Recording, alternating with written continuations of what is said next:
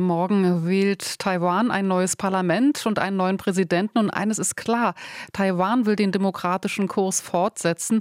China aber macht Druck, versucht die Wahlen zu beeinflussen. Den Kandidaten der regierenden Fortschrittspartei, William Lai zum Beispiel, bezeichnet China als Separatisten und bezichtigt ihn mit seinen Bestrebungen nach Unabhängigkeit, die Region in den Krieg stürzen zu wollen. China betrachtet Taiwan als Teil des eigenen Staatsgebiets und Präsident Xi, der sagte in seiner Neujahrsansprache, Ansprache, ich zitiere, eine Wiedervereinigung sei historisch unvermeidbar. Wie groß ist also die Gefahr, dass China einen Anschluss militärisch erzwingt? Der CDU-Politiker Klaus-Peter Wilsch ist Vorsitzender des deutsch-taiwanesischen Parlamentariergruppe. Er war in Taiwan, hat eine Bundesdelegation geleitet im Oktober 2022, die erste nach der Pandemie. Er ist jetzt bei mir am Telefon. Schönen guten Tag, Herr Wilsch. Tag, Frau Karbowski, Tag, die Hörer. Herr Wilsch, äh, was denken Sie, wie die Wahl ausgehen wird? Ja, das kann man natürlich äh, nicht sagen hier aus der Ferne. Äh, es sieht momentan so aus, dass die gegenwärtige Regierungspartei, die DPP, im Vorteil ist. Lai, den wir auch getroffen haben, 22, ist ja dort aufgestellt worden als Kandidat, als Nachfolger von Frau Präsidentin Tsai Ing-wen, die nicht mehr kandidieren darf, weil sie zwei Terms hinter sich hat. Und äh, insofern äh, kann das sein, dass äh, es eine Fortsetzung gibt. Die Opposition tritt mit zwei Kandidaten an, was natürlich die Aussichten für ähm, den Vizepräsidenten Lai erhöht, denn dort wird in, in einem Durchgang gewählt. Das heißt, die relative Mehrheit genügt. Und wenn er da vorne liegt, ist er der neue Präsident. Hat denn äh, China Möglichkeiten, die Wahl zu beeinflussen über die Opposition zum Beispiel? Oder welche Möglichkeiten nutzt äh, China sonst? Äh, natürlich versuchen die alle Möglichkeiten einzusetzen, die moderne Kriegsführung in Anführungszeichen erlauben. Ähm, es ist äh, einmal auf sozialen Medien ein Kampf, äh, den sie dort mit ähm, äh, führen und beeinflussen. Sie wollen ja äh, das freie Taiwan in ihren kommunistischen Machtbereich einverleiben.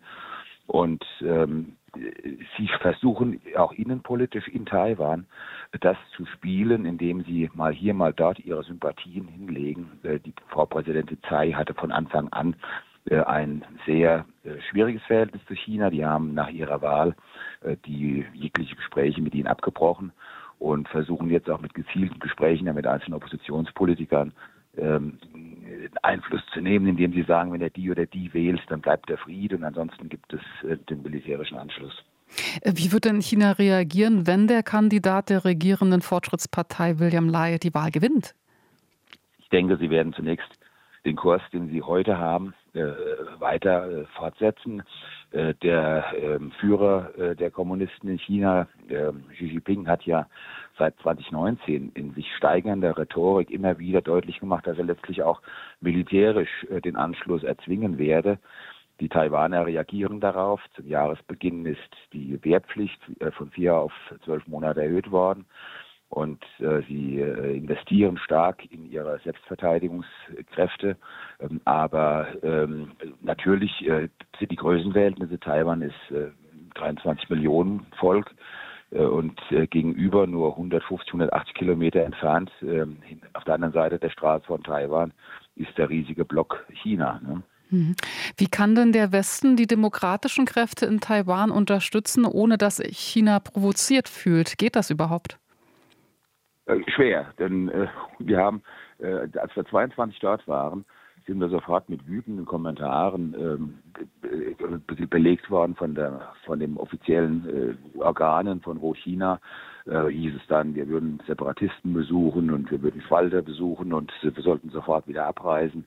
Ich habe damals ganz gelassen erklärt, dass uns das nicht ähm, besonders erschüttert als deutsche Parlamentarier, wenn wir merken, dass der ein oder andere äh, das nicht so gern sieht. Wir wollen unsere eigenen Eindrücke haben und wir stehen fest an der Seite Taiwans, denn das ist ein freies Land, das ist ein, ein, ein Leuchtturm der Rechtsstaatlichkeit für ganz Asien und äh, der Freiheit. Das sind Regierungswechsel durch Mehrheitswechsel normal, nicht wie beim Einparteiensystem der Kommunisten in China. Äh, gleichwohl äh, sind die Kräfteverhältnisse, wie sie sind. Und wir müssen als Westen ganz deutlich machen, ähnlich wie wir das bei Putins Griff nach der Ukraine getan haben, dass wir dort nicht wackeln werden, wobei die Hauptlast dort natürlich pazifische Kräfte leisten müssen, vorneweg die USA. Aber dafür müssen wir dann vermutlich stärker uns noch ähm, in der Ukraine engagieren. Haben Sie vielen Dank für diese Einschätzung. Das war der CDU-Politiker Klaus-Peter Wilsch. Er ist im Bundestag Vorsitzender des, der deutsch-taiwanesischen Parlamentariergruppe. Vielen Dank für das Gespräch, Herr Wilsch. Ich danke Ihnen, Frau Grabowski. RBB 24 Inforadio vom Rundfunk Berlin-Brandenburg.